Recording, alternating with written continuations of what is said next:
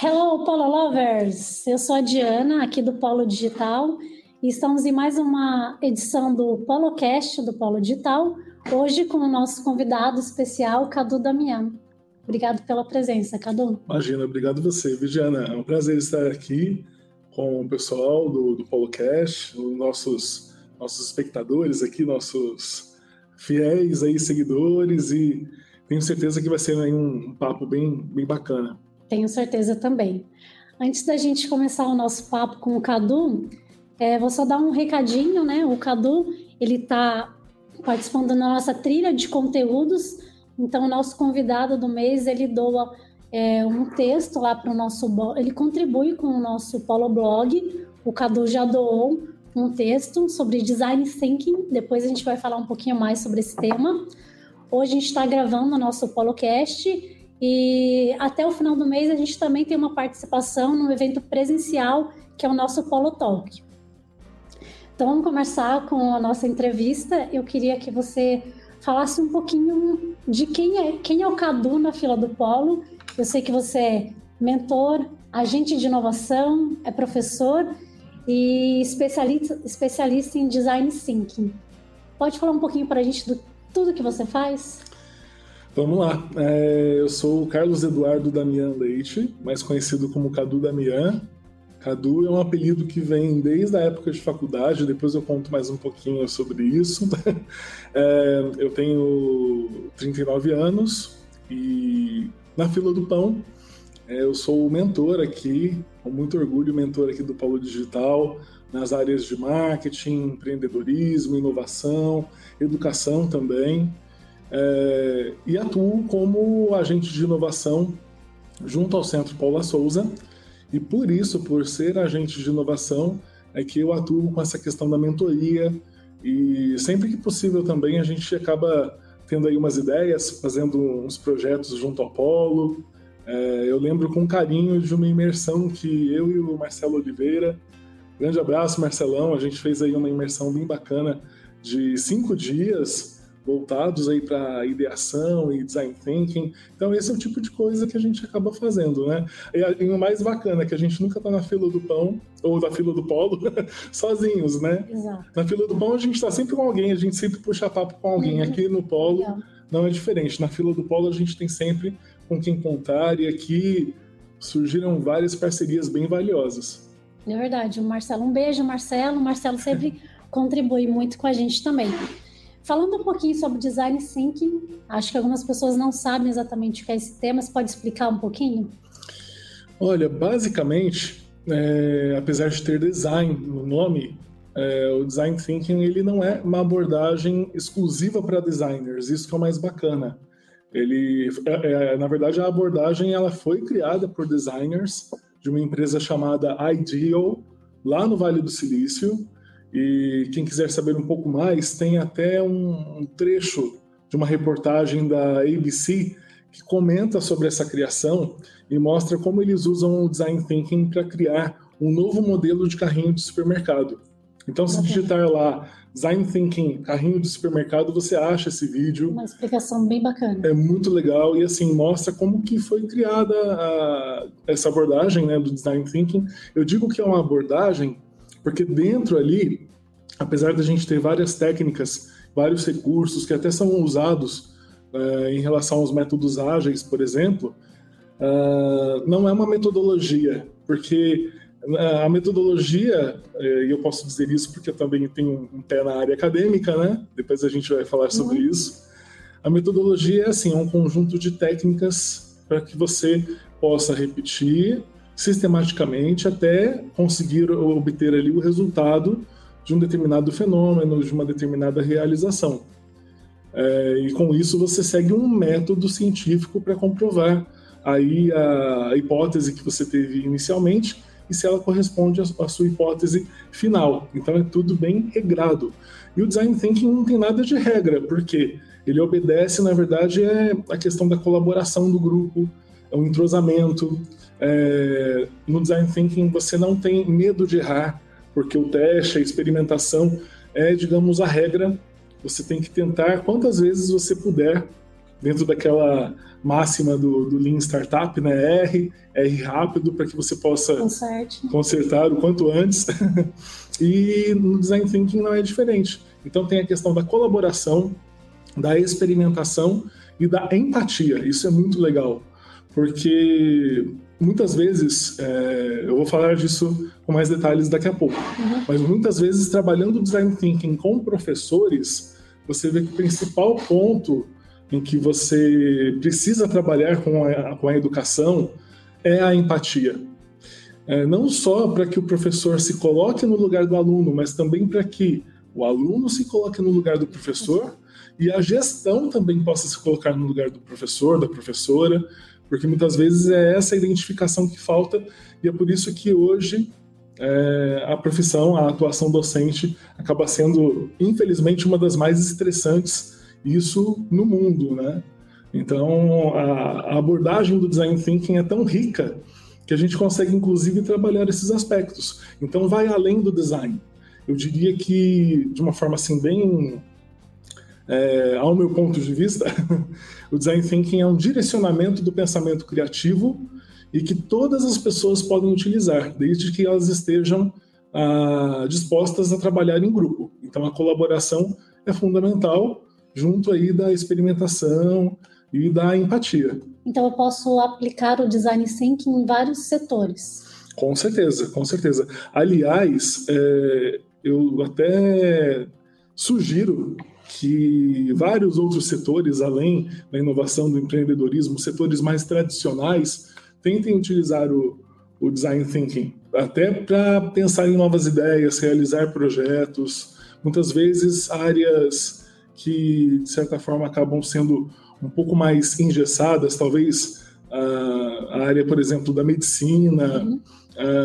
do, o, próprio, o próprio direito, né? são áreas mais tradicionais e de repente a gente chega com um design thinking para que eles possam ter um maior entrosamento, para que eles realizem novos projetos, novas ações, Pensando com certeza. De uma maneira diferente, né? Com certeza. E aí a gente estimula esse pensamento diferente e aí nascem coisas das mais Incríveis. criativas possíveis, assim. Incríveis. Que legal, que legal. Depois, no final, a gente deixa as suas redes sociais também. Claro. As maneiras das pessoas te encontrarem. Quem quiser saber mais sobre o assunto também, procurar um especialista, né? Mas vamos voltar um pouquinho no tempo e vamos falar um pouquinho do Caduzinho, assim. Como, como que o Caduzinho chegou até aqui? O que, que você estudou? Onde que você estudou? Quais são as suas áreas de formação? Um pouquinho antes de... Depois a gente vai falar sobre como você entrou no empreendedorismo, né? Tá ótimo. Bom, Caduzinho, acho que para quem está me vendo, acho que tem, uma, é... tem, uma, leve, tem uma leve noção de que Vamos é... ficar em pé para a galera entender acho, a nossa acho situação. Acho que não é tão lindo, né? Não, nem precisa, não. Mas, é, é, na verdade. Mas o Cadu mais jovem, vamos falar desse, desse Cadu menino.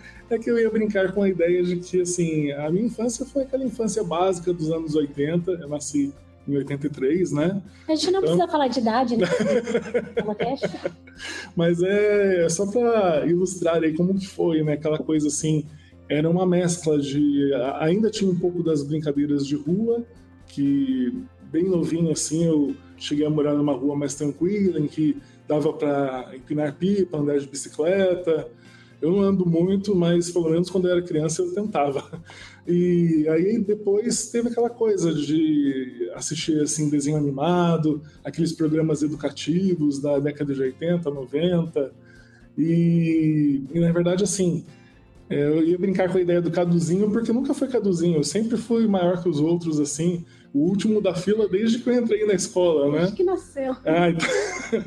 é bem assim, graças a, graças a Deus, assim, Deus culpou minha mãe nesse sentido, que eu nasci num tamanho normal, uhum. depois aqui fora que resolvi crescer, assim, dar aquele é, estirão mesmo, né? Tanto é que com 15 para 16 anos, eu já tinha essa altura, eu já tinha, na verdade, eu tinha 2 e 1, um, aí foi quando eu comecei a jogar basquete lá em Taubaté, e aí eu cresci mais um pouquinho, hoje eu tenho 2 e 3. 2 e 3, tá e aí, bem. Tá e aí foi, foi, nessa fase que eu cheguei a jogar basquete, mas voltando um pouquinho. Eu imaginava antes... que você tinha jogado basquete. voltando um pouquinho lá na infância, é, foi bacana porque, falando dos programas que eu assistia, cá entre nós, tanto os desenhos animados naquela época, quanto os programas educacionais, eles sempre incentivaram muito a criatividade. Se você assiste um desenho hoje, né, claro que a gente tem umas animações bem legais ainda, da Pixar, uh, Cartoon Network até produz uma coisa ou outra bem bacana, bem criativa, mas a década de 80 foi assim frutífera para isso. Tanto é que muita gente se lembra dos desenhos que assistia lá atrás.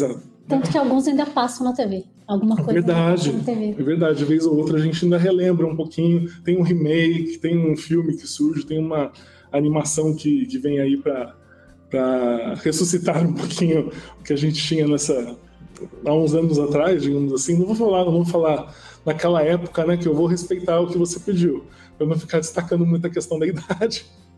Mas é essa ideia, assim, tanto os desenhos quanto os programas educativos, a gente lá em casa tinha muito costume, eu e meu irmão, esqueci de comentar que eu tenho um irmão mais novo, que ele está com 34 anos, e a gente tinha muito costume de assistir esses programas da cultura. Então, por exemplo. Qual, um qual o programa, por exemplo? Ah, um dos que eu mais lembro, assim, que inclusive tem uma relação bacana com a questão da criatividade, é o mundo de Bigman. É, isso porque quando eu era mais novo eu queria ser cientista. Então juntou essa curiosidade de como é ser cientista e tudo mais. Claro que não é daquele jeito, né? Sim. Que o programa é totalmente lúdico, totalmente criativo, mas depois eu vi que a forma de você ensinar com exemplos, contando histórias, fazendo brincadeiras, isso era muito enriquecedor. Então eu acredito que muito da criatividade que eu acabei usando depois na minha vida profissional vem desse tipo de programa. E é, e é, claro que a gente tem que destacar os nacionais também. Castelo Ratimbum é premiado e até hoje o pessoal sente falta de um programa desse tipo. Né? Então, os seus sobrinhos assistem. Meus sobrinhos assistiram duas gerações depois da minha, eles assistiram. Então, e eu tenho certeza que eles passam pela mesma, pelas mesmas Todas experiências, né? que a gente teve. Exato. Isso, isso que é bacana. Então, aí você vê que é quando um programa ele trabalha de verdade o aprendizado, a criatividade, ele deixa de ser temporal. Então, em qualquer tempo, você vai lá, você assiste, você vê que é, é, bacana, é criativo, é divertido, chama a atenção. E as crianças conseguem interagir também, não só uhum. aprender, interagir com o que elas estão assistindo ali. Exato, exato. E essa foi, assim, resumidamente a minha infância. Depois eu tive, uh, já, quando jovem, já quando jovem, eu acabei indo para o lado do basquete, que infelizmente eu acabei abandonando na época da faculdade. Porque eu achei que uma coisa não ia, eu não ia conseguir conciliar, conciliar as duas ações, né? E aí, infelizmente, porque na verdade eu podia ter, ter considerado como hobby, né, como um esporte, o basquete, mas eu acabei indo por outros caminhos. Eu queria, entrando na faculdade, eu queria muito assim ir para o lado mais acadêmico. Cantei bolsa de pesquisa e, na verdade, assim, esqueci de mencionar que na verdade eu eu sou formado em comunicação social, então eu fui fazer comunicação na Unesp, lá em Bauru, isso morando em Guaratinguetá. Que eu nasci em Guaratinguetá, né, no Vale do Paraíba. Tá. Então dá mais ou menos uns 500 quilômetros de distância. era uma boa. Uma viagem diária? É, não, mas não era não. Aí eu acabei ficando por lá. Eu morei lá dos 18 até os 21. E aí você fez faculdade de comunicação, depois então, aí foram os quatro anos de comunicação, aí depois eu fiquei naquela, assim, fiquei uns meses procurando emprego, tentando estágio na área de comunicação mesmo. Só que aí surgiu a oportunidade, eu acabei voltando para o Vale, né, para casa dos meus pais, e surgiu a oportunidade de lecionar. E eu comecei de cara no ensino superior. Então foi um desafio bem grande. Eu tinha 21 anos, Aí eu entrei numa sala. professor, com 20 é... pois é. E eu entrei numa sala com o pessoal assim na média dos 30, 35, então. Mais jovem, bem mais jovem que é. você. E assim, eu vou contar um segredo. Eu era, Conte um segredo. Eu era tímido, muito tímido naquela época. Assim, é, na faculdade, inclusive, eu fui muito tímido, apesar de ter muitos amigos. A gente acabava se reunindo lá para para sair em Bauru. É, tinha muito amigo de banda, porque eu sempre gostei muito de música, né? E era bacana porque eu, eu, eu não tinha uma banda fixa, mas eu, eu, eu era meio assim, entrão, eu acabava, vez ou outra, cantando com uma ah, banda. você cantava? É, eu, eu ainda Uau. tento cantar, né? Mas.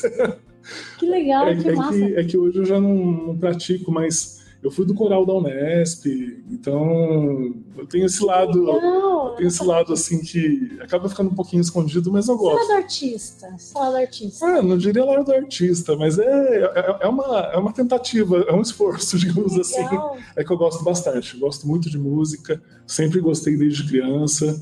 E quando eu era mais jovem, assim, aí eu fui pro lado assim do rock, tanto nacional, internacional. Depois na faculdade comecei a curtir mais o blues, o jazz. E aí, aí foi, aí formou a minha, o meu gosto musical então na, nessa época, né, na faculdade. E aí eu nessa época foi assim, eu me senti mais incentivado a cantar na, nessa época de faculdade. Aí depois eu acabei deixando de lado, mas eu gosto ainda. De, de vez em quando a gente acaba arriscando aí nos umas festinhas da vida, né, nos luais da é, a música é, é um, um, lado que desperta muito da criatividade também, né? Quando você começa a observar, inclusive quero ver se eu faço um trabalho mais dedicado a isso no meu Instagram.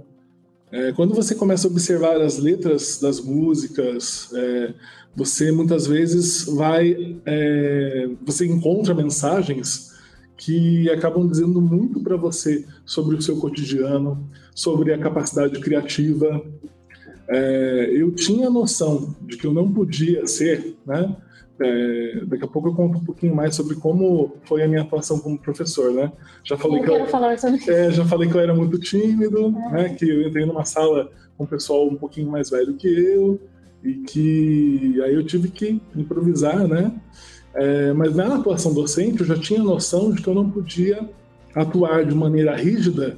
Por quê? Porque eu tive contato com a, as canções lá do Pink Floyd no The Wall, tem o Another Brick in the Wall, que fala justamente sobre isso, de você não trabalhar a educação de maneira rígida, para você não ficar achando que por ser professor você tem que moldar o aluno e deixá-lo sem criatividade, é, que você tem que formatar o aluno e tornar ele, na verdade, um, um ser não pensante.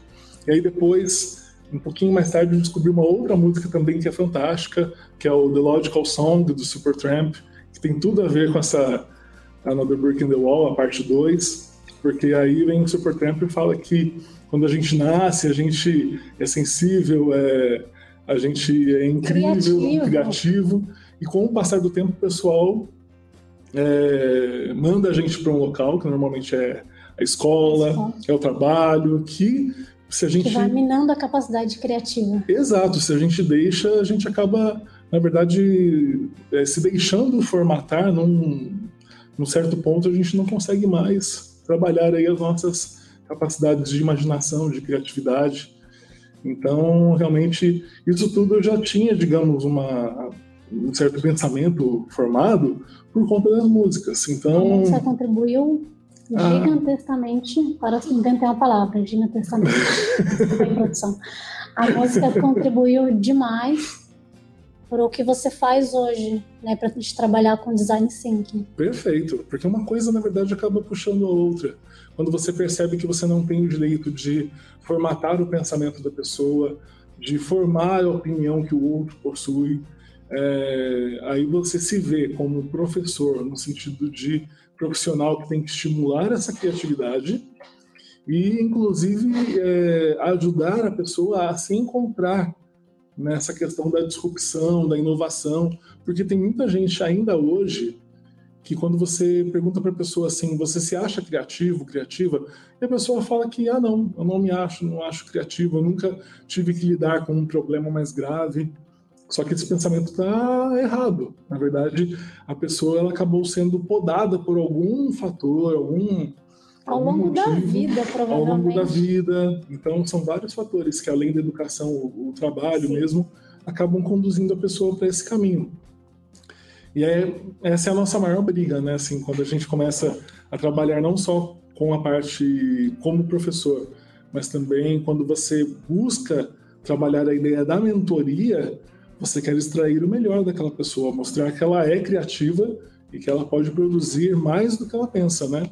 Então, nessa posição de professor ou de mentor, enfim, você enxergou um lado de despertar o, o lado criativo das pessoas, ao invés de só estou aqui para passar uma matéria, passar uma informação. Eu não quero formar só profissionais técnicos. Exato. Quero formar pessoas criativas, sejam qual for a área de atuação. Perfeito. E eu vi é, essa questão, eu vi assim com a minha primeira turma. Aquela turma que eu entrei. Logo você eu... entendeu isso. É, porque, mensagem. porque eu vi assim que ah, eu tive que lidar com a questão da timidez que eu falei, né? É, e assim, ao mesmo tempo, buscar uma forma de chamar a atenção deles. É, muitas vezes ali a gente já tinha pessoas que tinham esse pensamento de não se acharem criativas, de não se acharem capazes de aprender.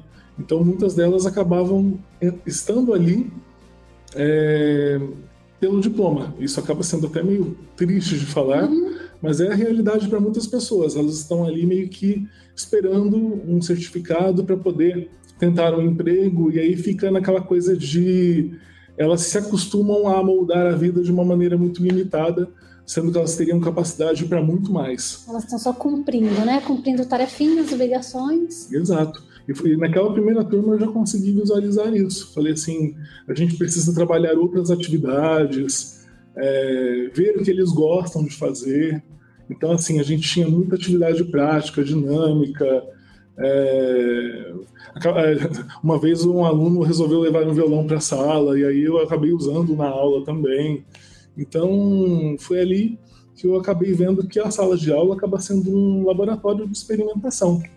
E aí eu me vi cientista também, né? Porque se eu queria ser cientista na época do Bickman, então aí como professor eu vi, poxa, eu tenho essa possibilidade de experimentar formas de ensinar e formas de aprender. De aprender também. Porque claro. a gente, a gente a aprende troca muito. é muito grande. A gente aprende muito lecionando.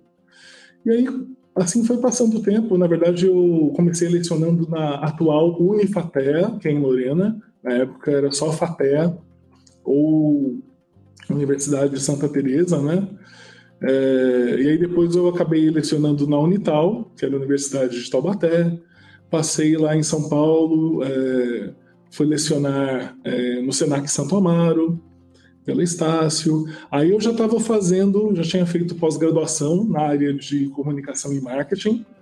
Aí eu estava começando o mestrado em educação, nessa época que eu estava lecionando pela Estácio, Senac Santo Amaro. Cheguei a dar aula na USP, mas é, foi como professor assistente. Uhum. Foi uma experiência bem legal. E só que assim, é, eu entrava em sala para poder ajudar a professora, e que era professora titular, mas só aquela experiência de lidar ali com a sala, com os alunos da USP, já era uma coisa assim, nossa, é aqui que eu vou poder experimentar né, a, a verdadeira criatividade, pelo menos era assim que eu pensava. Em muitos momentos, não. Eu confesso que a aula acabava indo por um por um de, um de, um meio mais tradicional. Acabava indo de uma forma mais tradicional, infelizmente. Mas em outros momentos a gente conseguia fazer algo mais criativo e isso foi muito bacana. Foi um aprendizado muito bom também. Então aí eu já estava me desenvolvendo na área da docência. É, quando eu terminei os créditos do mestrado, é, eu, eu consegui apresentar em 2011. Antes disso, eu comecei a dar aula pelo Centro Paula Souza e no Centro Paula Souza eu tive uma experiência muito bacana, porque é, porque eles sempre fomentaram a ideia de que você tem que ir além da teoria com o aluno. Então, antes mesmo de entrar na, na época era a agência de inovação, uhum. que é a Inova Paula Souza, hoje Inova CPS. É, antes de entrar nessa agência de inovação, eu já tinha, digamos, uma busca por trabalhar aquelas ideias diferentes, de trabalhar dinâmicas com os alunos, de fazer umas simulações com eles. É, ah, pessoal, vamos simular aqui que vocês são grupos de consultoria. E aí. Uma aula mais prática. Sim, e eles até tinham a tarefa de visitar os empreendedores do, do município para poder ter ali, digamos, o contato com eles. E detalhe que eu cheguei a lecionar no Centro Paula Souza, eu cheguei a lecionar na época, a minha sede era ETEC de Taubaté, e eu cheguei a lecionar lá em Ubatuba, depois eu lecionei em Caraguatatuba, e sempre trabalhando essa ideia dos projetos, né? Eu cheguei a morar um tempo no, no litoral, é, aí depois eu voltei a dar aula lá em Taubaté, nessa época eu já estava trabalhando com a Inova, então já tinha um outro pensamento voltado para os projetos, para os métodos ágeis, que a gente assim a gente fazia o curso e a gente tinha que trabalhar isso com os professores, com os gestores. Então a, a preocupação era grande para espalhar isso realmente por onde eu fosse. E aí eu cheguei a ficar um tempo em Taubaté, e já atuando com a Inova, só que a Inova antes ela tinha uma atuação que era mais local. Então eu trabalhava ali com a ETEC do Litoral Norte, Ubatuba, Caraguá, né? É, primeiro era Ubatuba e Taubaté, depois passou a ser Caraguatatuba. E aí, em 2017, eles resolveram fazer assim, vamos é, dar uma economizada, né? e vamos trabalhar com agentes regionais. Não era só era por questão de custos, né, por redução de custos, mas também para que a gente tivesse uma abordagem maior. Eles estavam achando que um agente por unidade estava muito assim fora do controle deles. Uhum. Reduzindo o número de agentes, eles acreditavam que teriam mais controle, né, o pessoal da, da administração central, e até que eles estavam certos, porque hoje a gente tem 40 agentes no estado todo, e esses 40 agentes eles fazem um trabalho excepcional.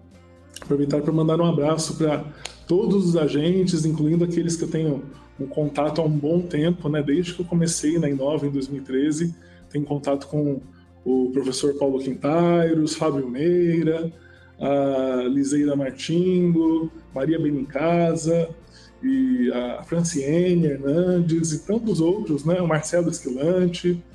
E, nossa, se eu for citando aqui os nomes, mas são, são vários aí os que nos apoiam, né? O Alfredo Colense Neto e a própria Simoni, que é a nossa coordenadora, Você né? Coordenadora dos agentes. Nesse projeto. Continuo com a Inova, a Inova CPS. Hoje é só a Inova CPS porque é, de agência de inovação ela se tornou a assessoria de inovação tecnológica do Centro Paula Souza, e aí a gente começou a ter outros trabalhos, outras atuações.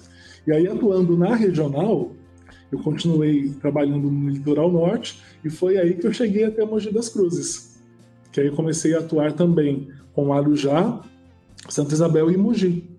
Então fala um pouquinho como você se tornou mogiano.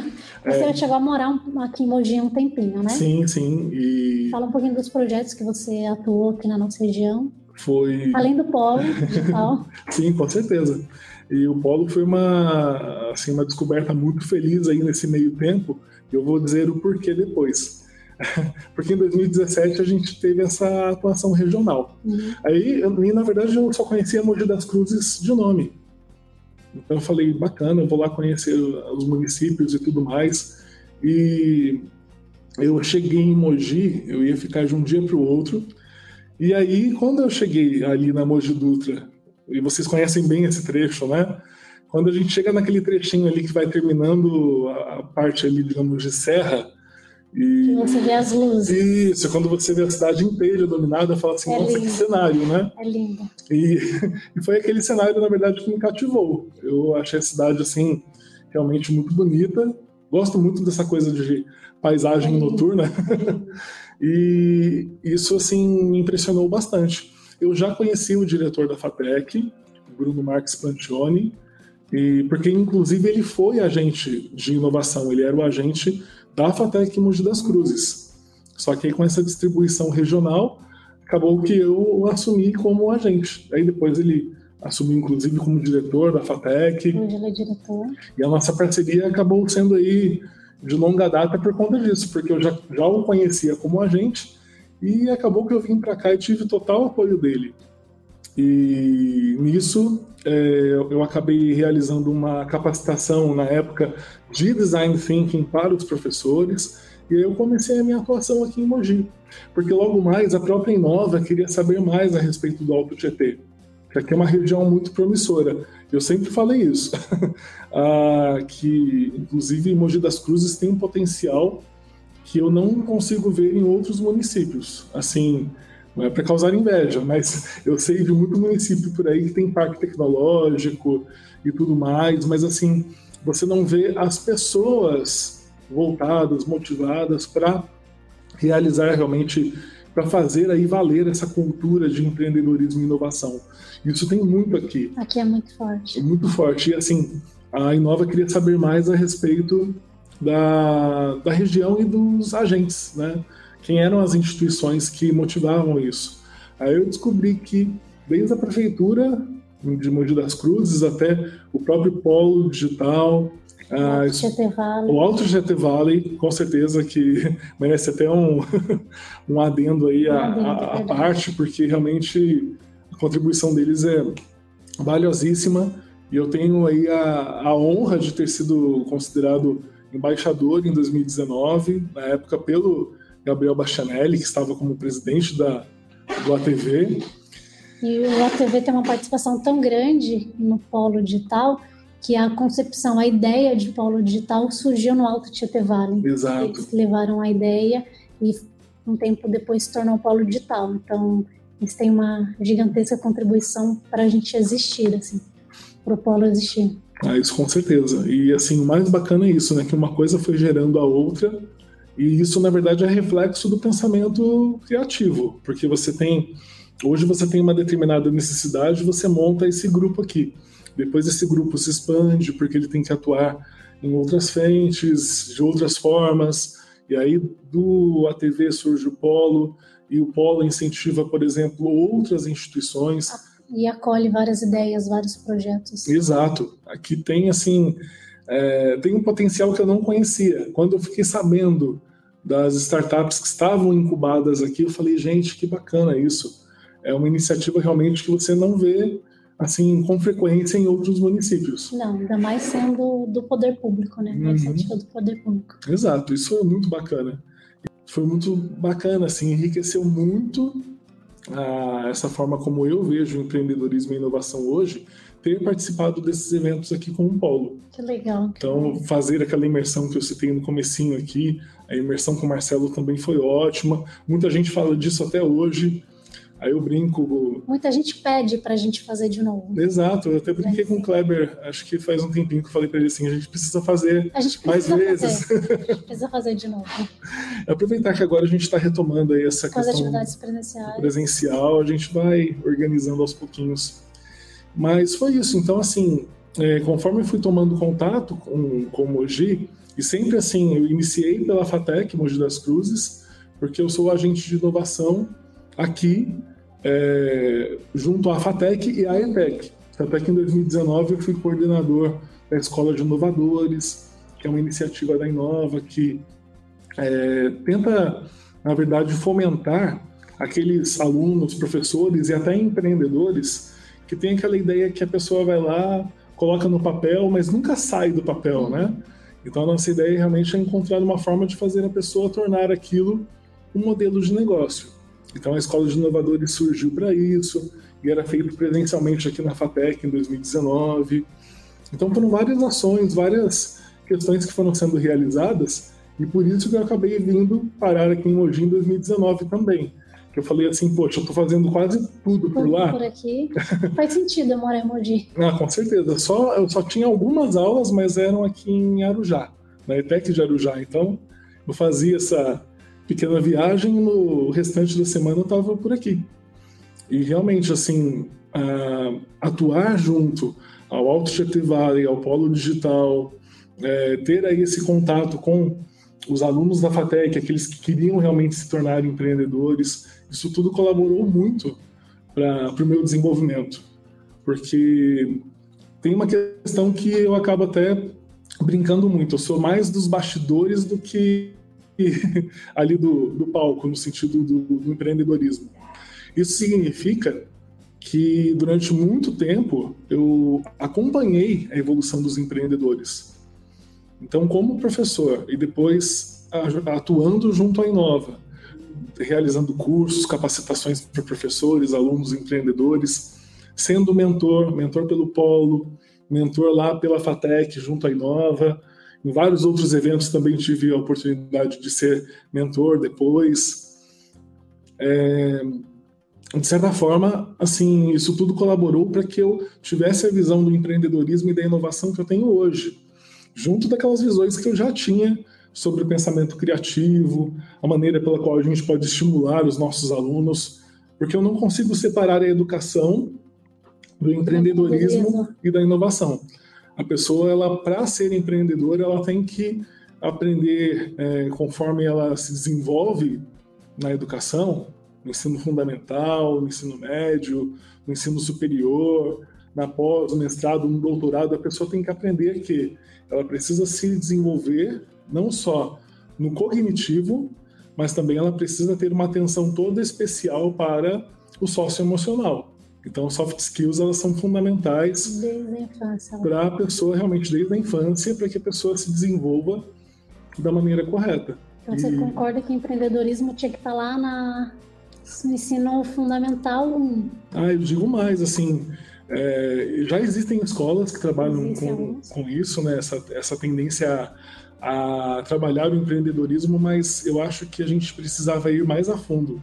A gente tinha que ter, na verdade, o que eu chamo de educação empreendedora, que é realmente você trabalhar sempre, todo dia, você tentar é, mostrar para a criança quais são as atitudes empreendedoras, o que ela precisa ter caso ela, é, caso ela queira realmente assumir o empreendedorismo para as demais atividades do dia dela.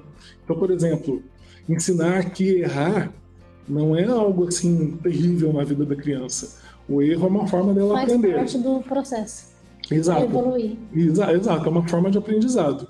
Então que a criança ela tenha essa, que ela tenha essa liberdade de tentar, de experimentar, isso é fundamental. Tem espaço, né? Com pra certeza. Com certeza. É isso que muitas vezes falta, porque assim, é, quantas vezes ou a, a própria, assim, o próprio ambiente escolar ou a família no primeiro erro da criança vai lá e já critica, né? critica e xinga e grita.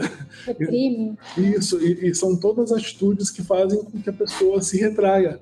Ela fala assim: ah, eu nunca mais vou fazer isso. Ou eu vou evitar ao máximo essa ação, que é muitas vezes a ação de errar. Então, o erro ele é trabalhado de uma maneira totalmente errada. Uhum. a ideia é que a gente tenha realmente o erro como uma forma de aprendizado desde o início, fazer a criança experimentar, testar, é, aquela, aquela história de que, ah, não, essa ideia aí não tá legal, não, essa ideia é uma ideia boba, essa ideia é uma ideia tola. É, se você falar isso para uma criança, ela não vai saber nunca o caminho pelo qual ela deve seguir para desenvolver as suas ideias. Você está matando a criatividade dela ali. Com certeza. É o, é o fato de você, muitas vezes, pegar aquilo que é criativo e julgar como sendo algo infantil, algo que não é coerente, né? Tem uma história clássica na educação que é aquela professora que quando vê a criança pintando a rosa de azul, vai lá, arranca a folha da criança e fala assim: não, você tem que pintar a rosa de vermelho e o cabinho de verde. É uma história bem assim, é, é, simples, né? Mas mostra essa tendência da criatividade. Por que não deixar a criança pintar a rosa de azul? Sair do tradicional. Né? Com certeza. E hoje a gente tem rosas de várias cores, né? Até combinando cores. Cores diferentes. Na verdade. Exato. E é essa tendência. Então, voltando à ideia do design thinking, ele existe principalmente para que a gente estimule as pessoas a recuperarem o direcionamento do pensamento criativo que elas perderam quando eram crianças.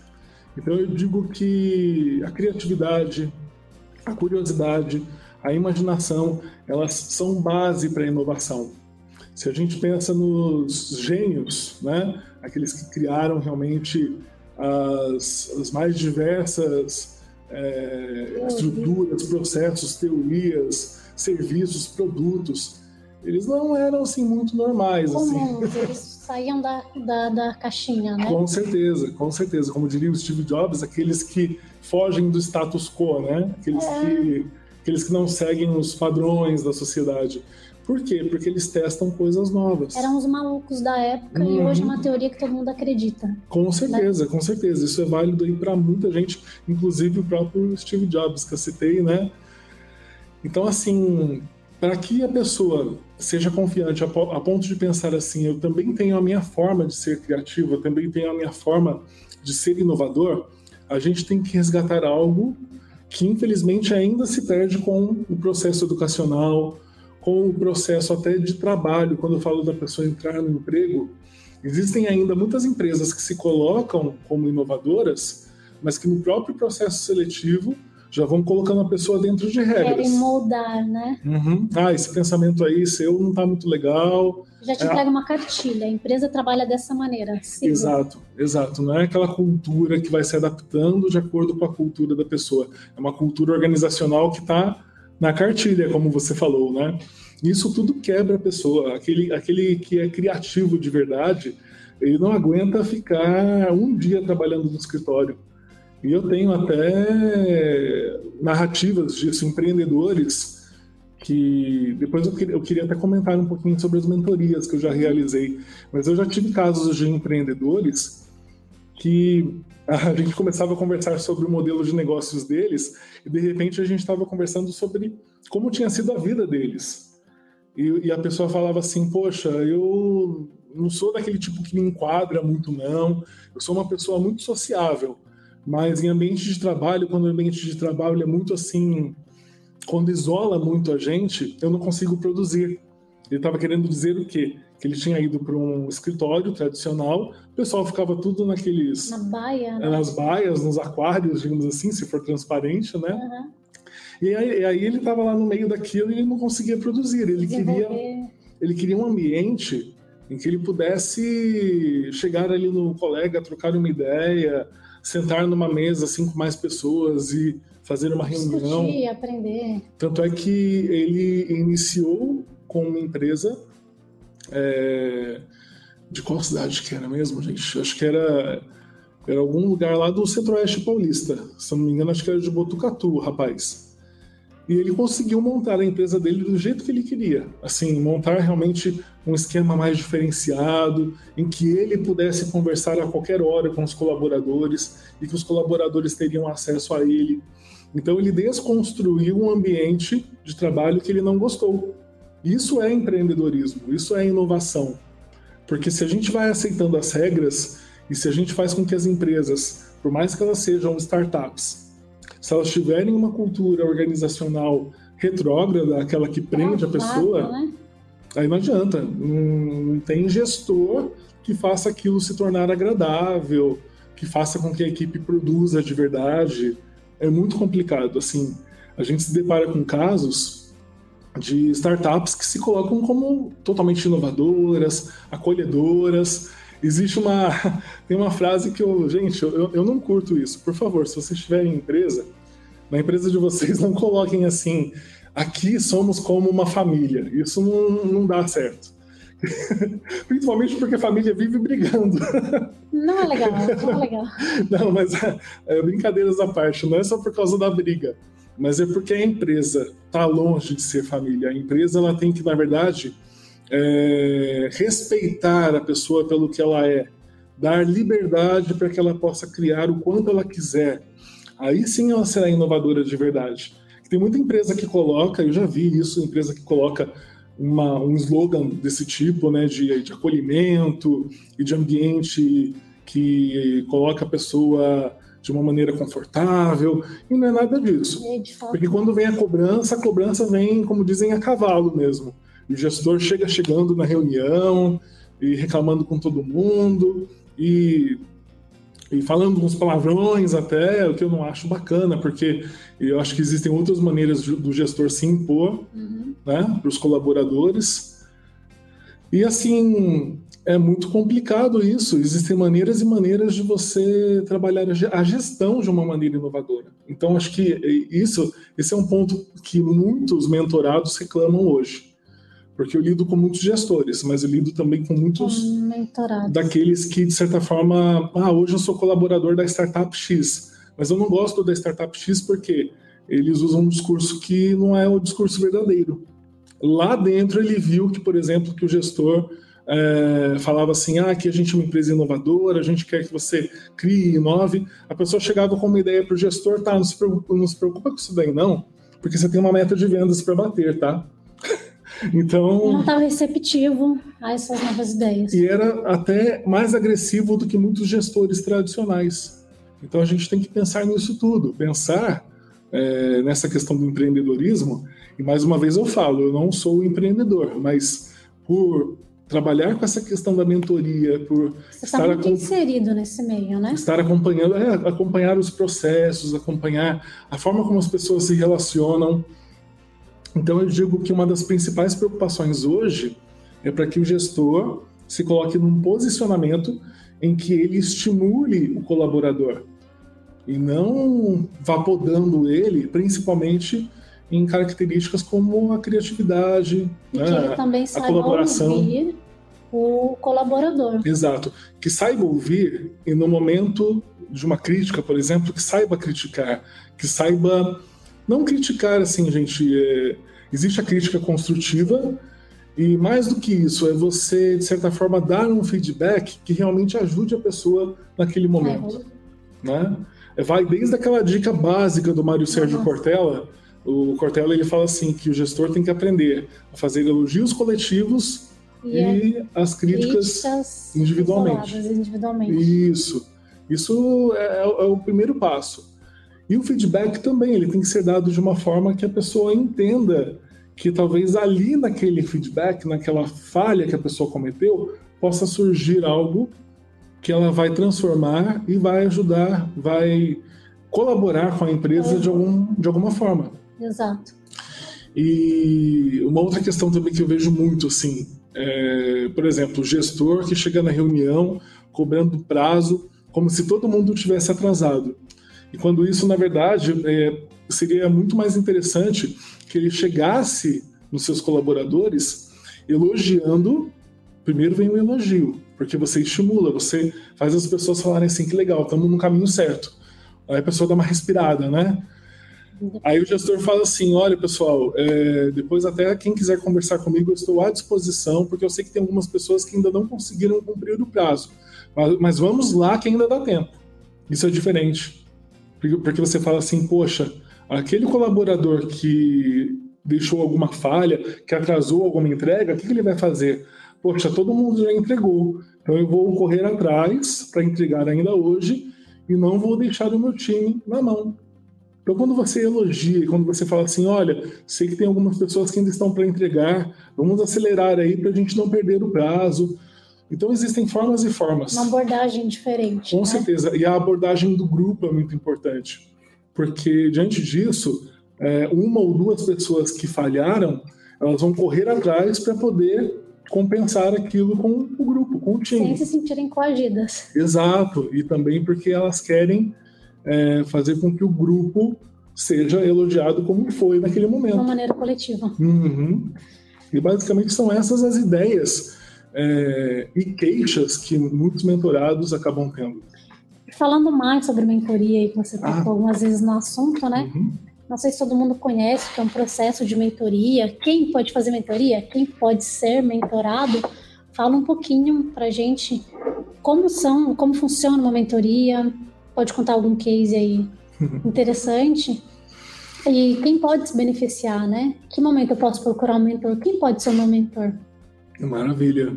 Olha, gente, é, vamos, come vamos começar pensando em quem pode ser o mentor, né?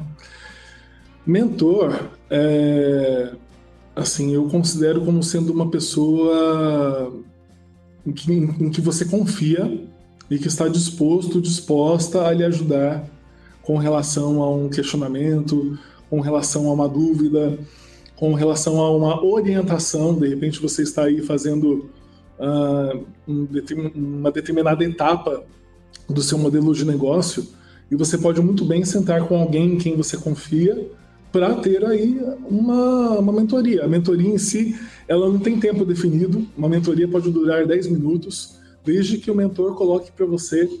Ah, não são só, digamos, é, é, considerações dele, porque muitas vezes, sem você perceber, o mentor ele já começa questionando. Ele vai perguntando, ele vai. É um papo, né? Mentoria é um, é um papo, né? Nada muito com... rígido. Isso. Com etapas ali, não. É um papo descontraído, né? Com certeza. Tem que ser descontraído porque é, foi o que eu falei, assim, é, se tem confiança, não dá para ser algo assim muito formal, muito rígido, até porque você quer que a pessoa fique à vontade, porque é só assim que ela vai ter, digamos, a liberdade até de criação. Nosso cérebro, assim, tem gente que trabalha bem sob pressão, mas são pessoas que fogem à regra. O nosso cérebro, ele não, não é muito, assim, adepto da pressão, não. Ele gosta mais de trabalhar naqueles momentos em que ele tem a pausa, né? Que até a gente pode colocar aí como sendo os momentos de ócio, né? O famoso ócio criativo porque a pessoa ela pode pensar durante meia hora, uma hora naquele problema.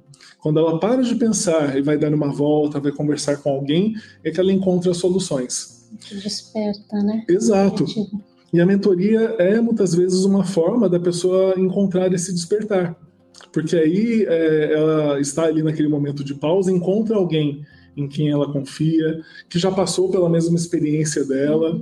Então isso é importante também, porque querendo ou não, ou a pessoa já vivenciou, ou a pessoa já é, viu casos semelhantes ao dela.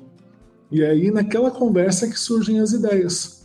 E tem que ser uma conversa, como você disse, totalmente é, tranquila, sem ma maiores pressões, para que a pessoa, o mentorado, a mentorada, se sinta à vontade, até para ir tendo ideias conforme ela vai conversando com o mentor, com a mentora. E além dessa questão da confiança, por mais que não seja um amigo, né, assim, uma pessoa mais próxima, íntima, é, na própria sessão de mentoria você vai ganhando a confiança do mentorado, por mais que você nunca tenha encontrado com ele. Isso acontece muito aqui no Polo Digital, em que a gente realiza a mentoria online. Às vezes a pessoa nunca te viu, mas aí que você trabalha aqueles primeiros cinco minutos em que a pessoa vai se sentindo mais à vontade com você. Que esses cinco minutos eles são fundamentais, em que você se apresenta, pede para a pessoa se apresentar, comenta um pouquinho sobre o problema que ela está enfrentando, pede para ela falar sobre aspectos que já deram certo do negócio dela, do modelo de negócio. E aí a pessoa fala sobre o que está preocupando, o que a está preocupando naquele momento e aí você vai avaliando o que ela diz, vai fazendo perguntas. Sugerindo algumas ações, não é isso? Isso. É, e eu, eu considero muito assim, as perguntas são muito importantes, porque são elas que vão fazer com que você conheça mais da pessoa, do empreendimento dela, e aí sim você se sente à vontade para trabalhar as sugestões. E se o mentor, eu digo que o mentor, mais do que saber dar sugestões, ele tem que saber duas coisas. O mentor ele tem que saber ouvir, trabalhar a escutativa de maneira efetiva e ele tem que saber realizar perguntas. Porque muitas vezes é uma coisa que parece até aquela coisa de oráculo, né? Uma coisa meio mitológica, mas é assim, a mentoria você descobre que a resposta muitas vezes já está com a, pessoa. A pessoa ela só vem até você para ter confirmações. Mas aí você vai perguntando, vai sondando, e aí quando você vê, às vezes a pessoa até já responde aquilo que ela estava te perguntando. A resposta já estava ali, né? Exato. E aí você muitas vezes só ajuda a pessoa a extrair aquilo que ela já Contar. possuía. E por que, que a pessoa muitas vezes não percebe que tem aquele potencial já com ela, né? Que ela tem uma forma de resolver aquele problema? Pela falta do direcionamento criativo. Então, além da mentoria, por exemplo, se a pessoa tem uma oportunidade de pegar aquele problema e analisar sob o olhar de um, de um recurso como o design thinking, aí a mentoria se torna muito mais enriquecedora, porque você está trabalhando é, recursos que vão fazer com que a pessoa veja que ela tem capacidade de trabalhar a própria criatividade, de experimentar as possibilidades. Então, por isso que eu digo, gente, é, não é só uma solução que é efetiva. você faz a mentoria, mas nada te impede de você participar de imersões, fazer cursos que sejam mais específicos, voltados para aquilo que você deseja aplicar. E uma dessas é, abordagens, uma de, um desses recursos que acaba sendo bem valioso para muitos empreendedores que eu tive o prazer de trabalhar com eles foi o design thinking. Ou eles fizeram comigo, eu fui direcionando alguns recursos que eles deveriam usar para que eles pudessem desenvolver a ideia, ou eles fizeram num outro momento, né? Eu só apresentei os recursos e eles fizeram com a equipe deles, tiveram assim resultados muito bons, porque às vezes basta um recurso simples como o mapa de empatia uhum. para ele ver, para ele notar quais são as características do colaborador dele e ele consegue entender melhor o que o colaborador pensa, o que o colaborador fala, o que, por que ele age daquela forma, Como quais são as suas dores. Uhum. Então, eu digo que a mentoria é um processo que muitas vezes não para ali. E, aliás, não deve parar, né? A gente, a gente inicia naquela conversa, faz o nosso papel de não só orientar, mas também de ouvir e uhum. questionar, principalmente. E com isso a gente só consegue extrair o melhor da pessoa. E aí, é, no caso, cabe ao mentorado, à mentorada, ir atrás daquilo que ela pode continuar desenvolvendo. E, se possível, voltar depois à mentoria para que a gente possa debater outros assuntos, ver se a pessoa conseguiu extrair o melhor resultado daquele processo. Então, esse é o tipo de coisa que é muito gratificante para nós que atuamos como mentores. Mentores. E mentoria também ela pode ser feita em diversas áreas, no campo pessoal, não é só, só no campo profissional, né? Sim, sim. Qualquer pessoa que você confia ou acredita ou se inspira pode ser seu mentor, né? Exato, exato. E aí que é interessante que o mentor ele também busca utilizar ferramentas adicionais.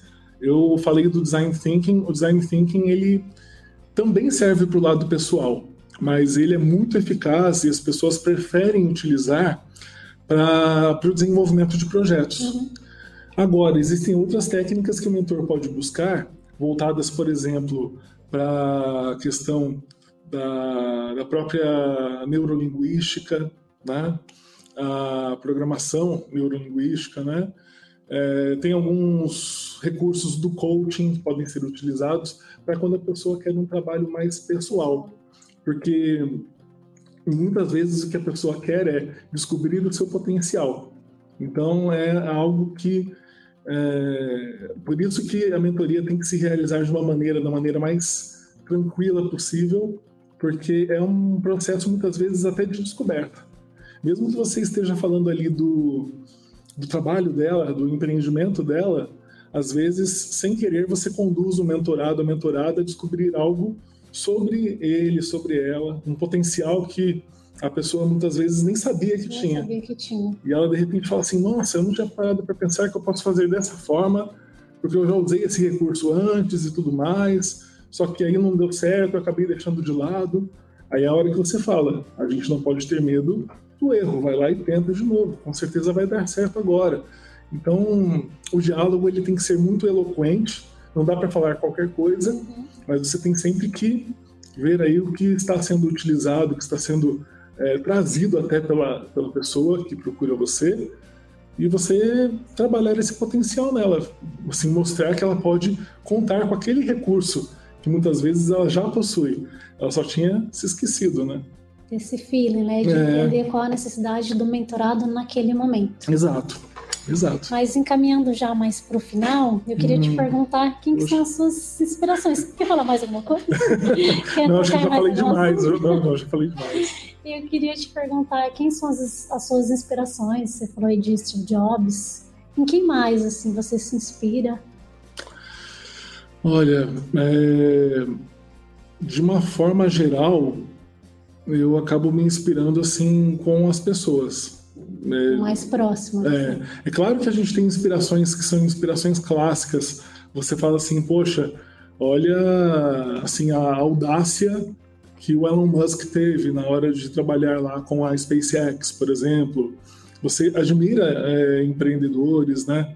Por exemplo, olha o Flávio Augusto que andava de ônibus lá no Rio de Janeiro e pegava três, quatro conduções para ir até o trabalho, de repente o cara se torna dono da WiseUp e hoje é um dos empreendedores mais conceituados. É, olha onde é que chegou uma Camila Farani, olha onde é que chegou uma Cris Arcangeli, uma Luiz Helena Trajano. Então a gente tem essas figuras que a gente admira pela trajetória deles, delas. Mas, de uma forma geral, é, até os, os, próprios mentorados, as próprias mentoradas não servem de inspiração. Porque você aprende muito também com as histórias. É uma troca. A, a, aí entra a questão do, do lado professor. A gente nunca deixa de aprender conforme a gente tenta ensinar, né? se esforça para ensinar. Então, eu acredito nisso. Acredito que você aprende muito, cresce muito, né? nesse sentido, com, com um contato humano, com a experiência que as outras pessoas a possuem. A troca pode ser enriquecedora para ambos os lados. Com certeza. Não, é, é, é, é sempre muito enriquecedora. E eu coloco essas pessoas é, que passaram aí pelas sessões de mentoria, aqueles que eu vi desenvolvendo projetos, com certeza eles também são inspiração para mim e para muitos mentores. Então a gente tem aquelas nossas, nossas inspirações clássicas, digamos assim, Sim. mas as pessoas que passam por nós, que muitas vezes até vêm pedir ajuda, são aquelas que também nos inspiram, porque a gente descobre por trás delas assim uma história é, fantástica. Tem, por exemplo, tem empreendedor que assim ele começou literalmente é, do nada. Você tem histórias de empreendedores que foram humilhados. É, empreendedores, por exemplo, que hoje conseguiram um sucesso tremendo e que em algum momento eles passaram por você e trocaram uma ideia. Olha, eu tenho essa ideia aqui desse, desse tipo de negócio, desse tipo de modelo de negócio. É, só que eu tenho esse diferencial. O que, que você acha? E aí, quando a pessoa, conforme você vai conversando, você ganha confiança e você escuta a história da pessoa, você fala assim: Poxa, nenhum ser humano deveria passar por isso. Eu acho que o principal inimigo é, do professor, do mentor, do empreendedor é a descrença. Então, uma coisa que eu sempre digo para as pessoas: não desacreditem dos sonhos, das ações, daquilo que as pessoas realmente desejam fazer Foque naquilo que você quer fazer. Acredite, busque, né? É, busque acreditar naquilo que você pode realizar. Busque acreditar nos seus sonhos, porque, é, de certa forma, quando você boicota o sonho do outro, você está perdendo energia com aquilo que você podia fazer para você. Uhum. Então, assim, você escuta histórias de pessoas é, que foram humilhadas por amigos, por família, falando que a pessoa não ia chegar a lugar nenhum, é, o rapaz estava lá começando o modelo de negócio dele, com pouco dinheiro. Chegava a sogra falava assim: Ó, oh, eu esquentei para você a janta do cachorro, porque eu sei que vocês estão sem comida. Então eu vim deixar aqui para vocês aqui, tá? E jogava assim na, no chão da cozinha. Então são casos que beiram um absurdo. E, na verdade, assim, a gente tem que saber lidar com isso, porque ouvir isso muitas vezes não é fácil, não, não. e ajudar a pessoa a lidar com isso também, porque são desafios que vão surgir, principalmente para quem acredita naquilo que, é, que tem como visão de negócio. Então, a pessoa, se ela acredita que aquilo vai ser sucesso, que ela vá atrás. Os desafios, os obstáculos, eles serão inúmeros, assim, mas a gente não pode desistir. Se a gente desiste, a gente está dando força para aquele que desacreditou na gente e a gente está dando força também para que aquela pessoa continue desacreditando de outras pessoas e dela mesma. Então a gente tem que ser, na verdade, exemplo, modelo. Isso eu falo. sempre. Isso eu falo para todos os mentorados e mentoradas. Seja exemplo daquilo que você quer que a pessoa siga na vida dela. Por mais que ela não siga, mas você vai mostrar que você foi atrás e conseguiu uh, a sua conquista. Exato. E só para a gente encerrar, então, queria que, queria que você deixasse aqui as suas redes sociais, se as pessoas uhum. quiserem conversar com você, saber um pouquinho mais do que o Cadu faz, como que as pessoas te encontram. Bom, gente, uh, atualmente eu estou, na verdade, reformulando o meu site, mas é tudo muito fácil, porque é tudo Cadu Damian. Então, no Facebook é Cadu Damian, né? Damian com, com N de navio no final. O Instagram é arroba cadu underline Damian. E é no Instagram que eu tenho feito a maior parte das coisas. O LinkedIn também é cadu hífen Damian.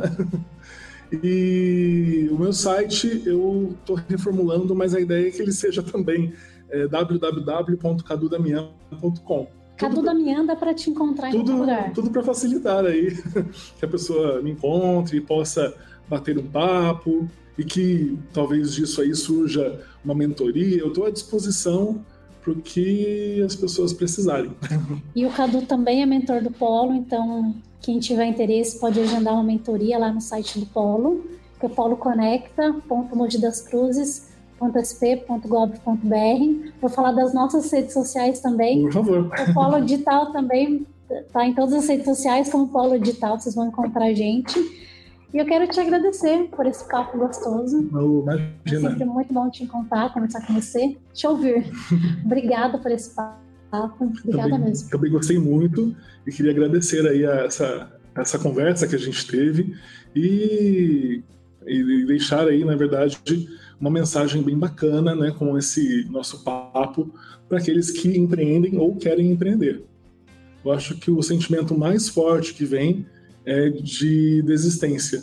Então que a pessoa não se deixa bater por isso. Pense no exemplo, no legado que ela quer deixar para os outros, no né? sonho, não com certeza, com certeza. É isso. Muito obrigada, Cadu. Imagina, obrigado você.